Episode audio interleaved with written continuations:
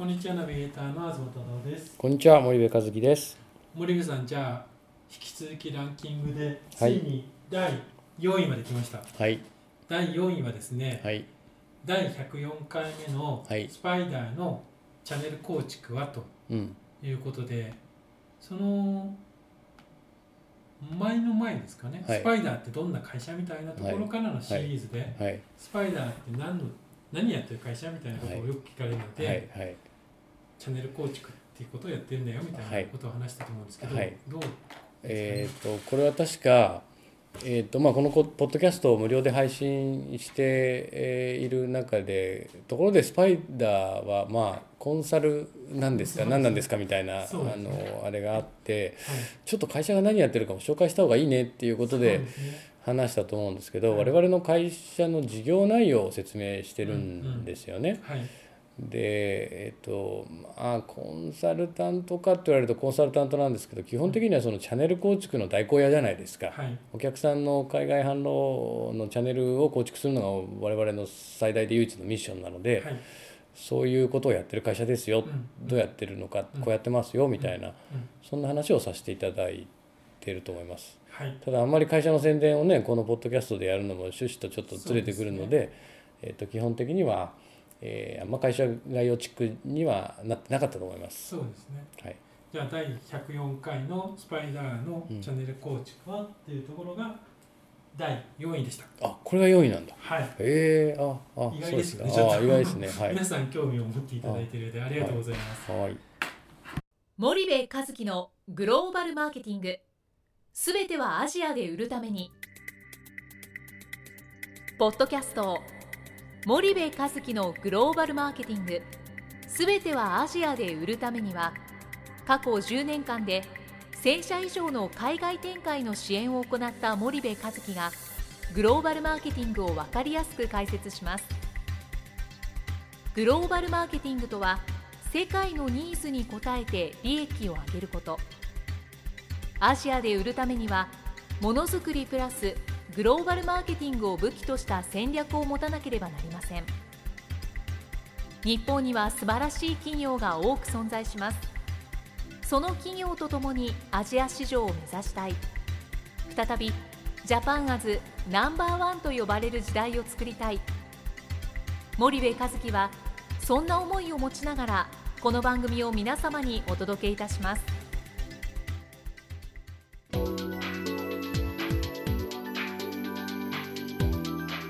こんにちはナビゲーターの東太郎です。こんにちは森部和樹です。じゃあ森部さん今日はあの、まあ、102回目にスはい。パイダーっていうのはどんな会社なのっていうことで、はい。あの振り返りをしてもらったと思うんですけども、はい。ちょっともう一つ、まあ、我々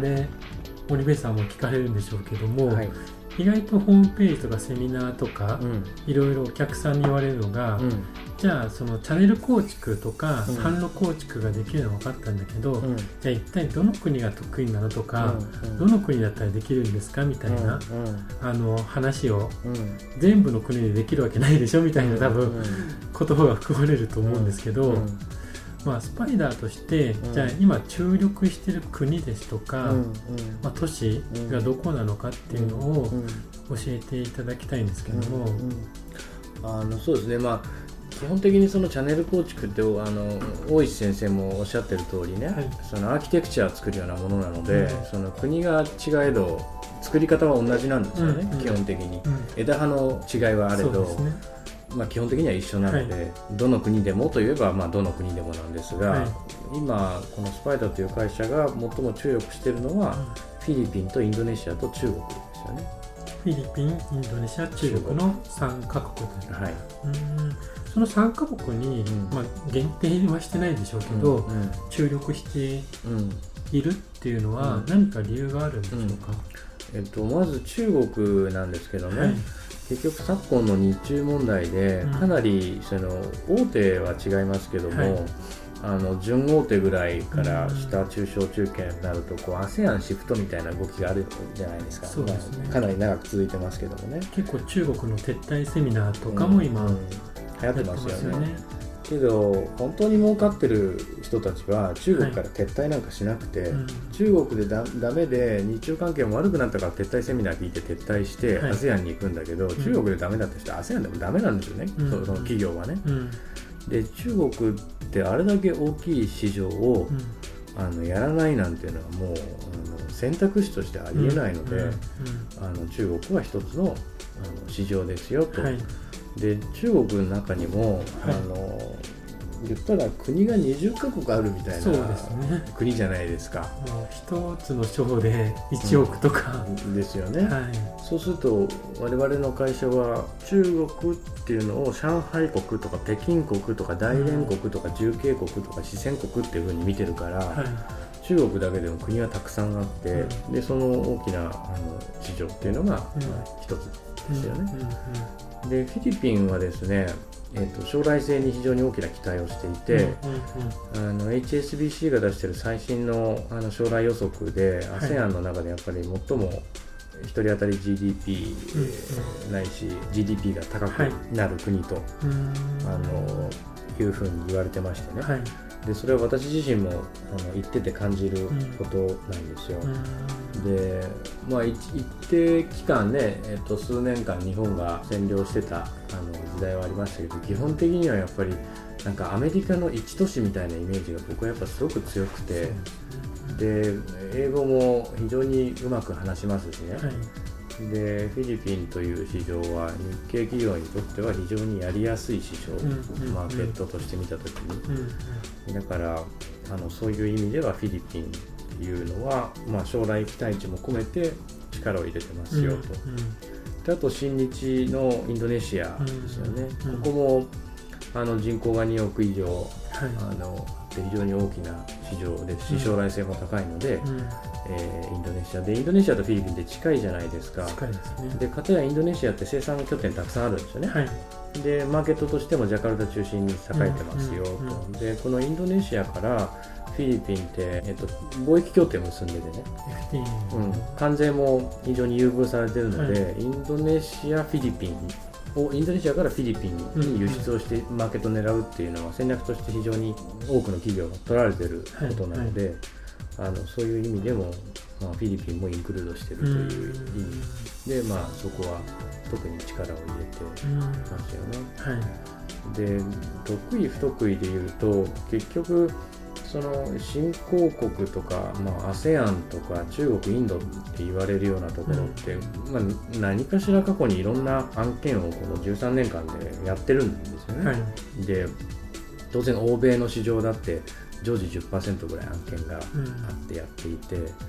うん、で我々の会社はやっぱり中国 ASEAN が強いっていうのは一つ前提としてあって、うん、で中でもその力入れてるのは3カ国でうん、でそうするとその力を入れてる国ってあの情報の収集も、えっと、行く頻度もえーと、取り組みも、うん、まあ、濃くなるわけじゃないですか、ね、だからそうするとどんどんどんどんノウハウが積み重なっていって、はい、えー、強いとか詳しいとか、うん、あのそういうことになっていくんですけど、まあ、そういう意味ではやっぱりここここ2年ぐらいはそうですねその3カ国に特に力を入れてますかね。ただまああの企業さんのねグローバル戦略を作れなんていうこうご時代が来た時に、うん、そのフィリピンインドネシア含めた ASEAN の参入戦略とかっていうのを作ってるわけじゃないですか、はい、フィリピンだけで作るってことはまあありますけど基本的に ASEAN の中でどうするんだっていう話なので、はい、まあバチバチですかね。うんまあ、ちょっと話を戻して中国なんかは、うん、やっぱり中国から ASEAN, ASEAN にシフト、うん、まあ、チャイナプラスワンとか昔は言われてましたけど、そうやって ASEAN にシフトしつつも、やっぱ中国に力を入っ、まあさらに力を入れてる企業と、どっちかっていうと引いてる企業、で結構はっきりと分かれてしまってるっていうのは多分今の現状だと思うんですけど、やってるところはうん。結構うまくやってるじゃないですか、うんうんうん。まあ、課題はうん。いろいろあるなりにして、うん売り上げが立ってないかっていうと、うん。売り上げは伸ばしてきてると、うんうんただいろんな問題は抱えながらもうんやってるっていう印象があるんですけど、うんうん。やってないとこはもうスーッと引いてうん。しまってるようなうん企業さんも多く見、うん。一方でうん。見受けられると、うんでこの現状ってどうですか？ね僕ね、えっと中国にしっかり根を下ろしてやられてる一部上場の大手の企業さんね、こういう会社さんとお話しすると,、うん。えっと日中関係のごたごたはい。それはちょっと工場であのあれがあったりとか、うん。あ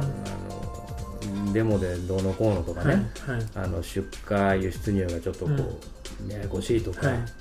そういうのはあれど、もうそんなの昔から中国デフォルトであるわけじゃないですかいろんな問題がね。でそうすると彼ら全く気にしてないわけですよ。うん。うんそれで今の日中関係の問題が彼らの既存ビジネスに何かしらのその致命的な影響を与えてるかって与えてないっていうわけ彼らはね。うん。で中国をあの日中関係のせいでこうなんだろう ASEAN に流れる企業の多くはね、いやそもそも日中関係の悪化が御社のビジネスを悪化させてるんではなくて、もっと別のところに中国ビジネスの要因があって日中関係別に関係ないですよね。うん。うん中国空軍の飛行機が自衛隊機に 30m 近づいたっていうことがお宅のビジネスにどんだけ関係あるのかって言ったら、うん。よく突き詰めたら絶対関係ないはずなんで、うん。もっと別のマーケティングに問題があるとかね、はい。戦略に問題があるとか、うん。そういうところに問題がある話で、はい本当にちゃんとやれてる会社っていうのは日中関係を、えっと理由にはしてない。うん。ね。うん。うん。うん。だからそこをこう見間違えちゃうと非常に大きい市場を失うんじゃないかなっていうのはすごく感じますけどね。うんなるほど。今は撤退セミナーとかで流うん。行ってて、うんまあ、撤退するのはうん。うんいいのかもしれないですけど、うん。逆に撤退したら、うん。もう二度とうんその企業は戻ってこないんじゃないかなっていう気もうん。一方ではするんですけど、うん。戻ってこないとすると、ん。会社としてうん。中国の市場を捨てるって話になるじゃないですか、それが、まあ、日本企業にとってうなんだかんだ一番近い国ですし、うんその辺のうん。損失っていうのは一つあると思うんですけど、うんうんうん。さんどうそうですね。一昔、まあ、80年代に出た会社が撤退して90年代に出るとかね。90年代に出た会社が失敗して2000年代に出るっていうのはいっぱいあったじゃないですか、はい。けどこの2014年に撤退してじゃあ2020年にもう一回出るかっていうとあのないとは言いませんけどかなりやっぱり以前とは事情が違うような市場が形成されてるっていうふうにどうしても思えちゃいますよね。であとさっきの話じゃないですけど北京に出てダメだ。はい。で撤退じゃなくて、うん。そのそもそもあの北京で本当に良かったのっていうところから見ていかないと、うん。中国ってさっき言ったようにその国の中にね何何カ国も何十カ国もある国なわけだから、あの参入都市を間違えてるからあの成功に結びつかないっていうケースも往々にあるじゃないですか。そうですねなんだか都市で成功してる企業は都市で見都市で見てますよね。うん都市で見てますね。古くから言うとサントリーさんなんかも上海うんでは圧倒的だし、うん。だから逆に言うと北京でダメだからじゃあ重慶行こうとかね、うん。上海でダメだからじゃあ関東行こうとか、なんかそういう発想に本来はなるべきで、はいはい。その国全部あのすっ飛ばして ASEAN 行こううんっていうのは、あのちょっとち違うんじゃないかなっていう気はしますけどもね。でまあ中国からうん。流れていって ASEAN に行ってるわけですけど、うんうん。ここ23年は本当そんな勢いがすごいですよね。そうですね。だからそこはねもう少し日中関係の悪化が本当にその中国現地法人の売り上げが上がらない要因ですかっていうのをはいしっかり見ていかないとはい。い。けないと思いますけどもね、うんうんうん。あのそれでじゃあダメだから ASEAN 行っても ASEAN でも同じこと起きるのでね。そこは一つポイントだと思うんですけどね。で最初に森部さんが言われた、まあうん。チャンネル構築っていうのはアーキテクチャうん。であって、はい。例えば今注力しているうん。我々3カ国、うん中国インドネシアフィリピンでも、うん。基本的にはうん。根幹の部分は一緒ですよって話ですよはい。はい。ね、で枝葉の部分はうん。環境とかによって違ってくるかもしれないけども、じゃあ根幹の部分がどう一緒なのかっていうところが、まあ多分グローバルマーケティングで言えば、そのチャンネル作りっていうのは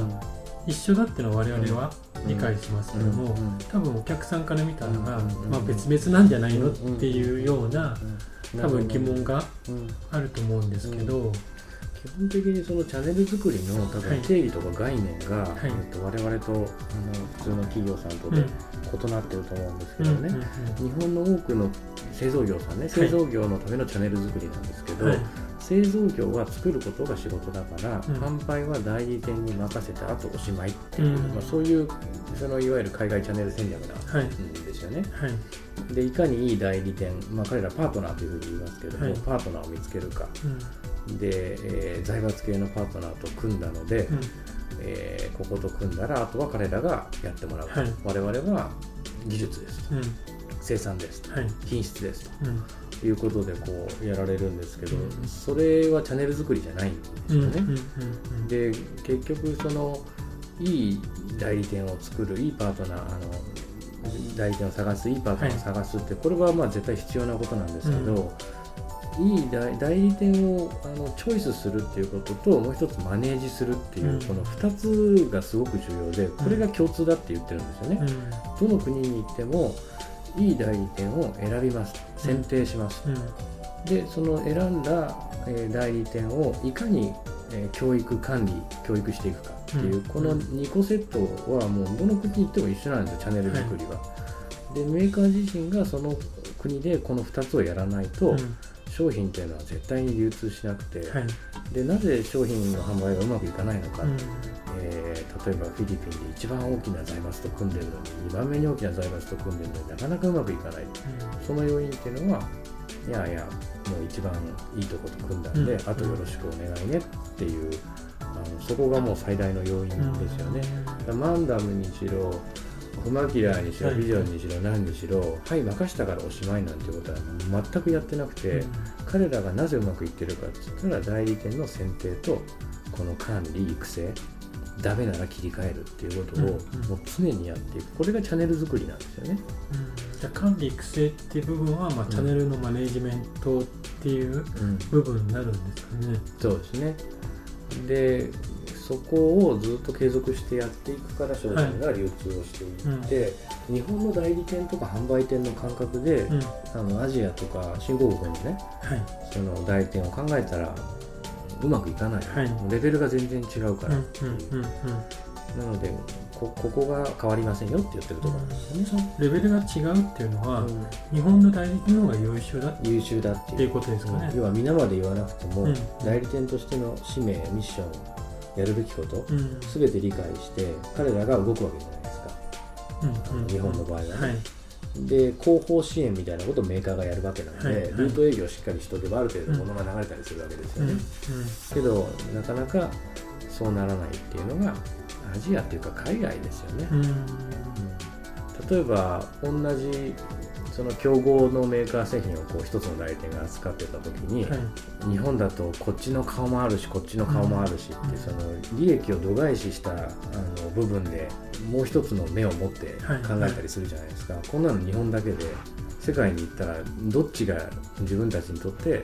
金銭的にプラスかっていうことしか見ませんから、うん、例えばそうそうなったりとかね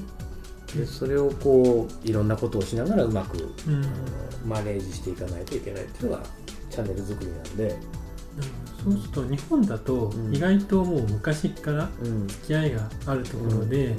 まあもう結構踏み込んだ付き合いができてるところが多いじゃないですか、そうすると一方海外って、まあ新たにパートナーを見つけて、管理マネージメントをするときに、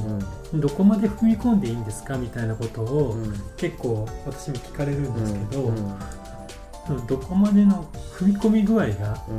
わからないと、だから管理できないっていう状況が起きてるのも一つだと思うんですけど、森部さんだったらどこまで踏み込むべきかみたいなところで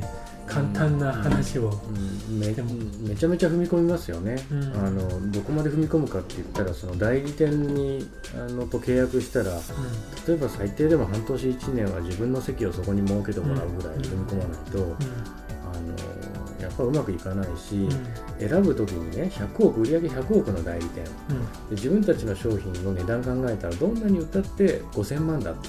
てするとするじゃないですか、そしたらその代理店がその5000万にどれだけ力入れるかなんて、まあ、大体見えてるわけじゃないですか。その中でその代理店に力を入れさせなきゃいけないっていうことはやっぱ別のことをいっぱいやっていかないと当然力は入らないし、でもっと言ってしまうと本当にじゃあこの100億の代理店選ぶのがいいことなのかっていうとそうじゃなくていやいや売上3億の代理店を選ぶ方が実は小さいけれども良かったりするわけですよね。だからあのそれで選択も変わるし踏み込み度合いも変わるし、でその代理店の社長の性格もそうだし、えー、と社員のレベルですよね、はい、自分たちの製品を担当する社員がどういう社員なのか、うん、そんなことも全部細かく見ていってその上で、あの数字で見えてくることと自分が感性として感じること、はいはい、これでやっぱりバランスをとってマネジメントの度合いが調整することが多いですよね。うん、なるほど、うん。じゃあ、まあ、チャンネル構築っていうのは基本的にはこの3カ国で一緒だということ、うん、ですね、うん、まあ、どの国でも結局は繰り返しになりますけど、選定と、まあ、管理育成、これが一緒ですよと、でこれをやらなかったら商品っていうのはうまく流れないよ、はい、ということですかね。わかりました。じゃあ今日は森部さんありがとうございました。はいありがとうございました。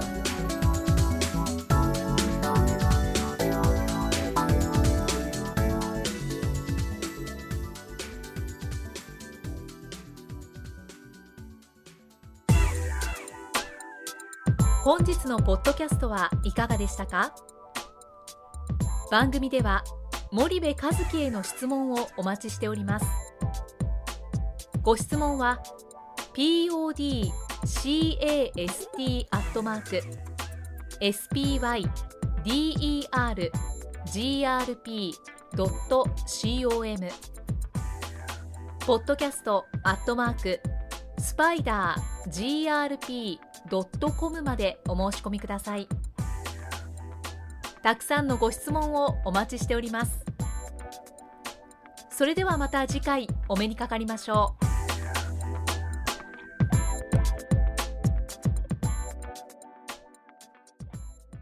森部和樹のグローバルマーケティング。この番組はスパイダーグループの提供によりお送りしました。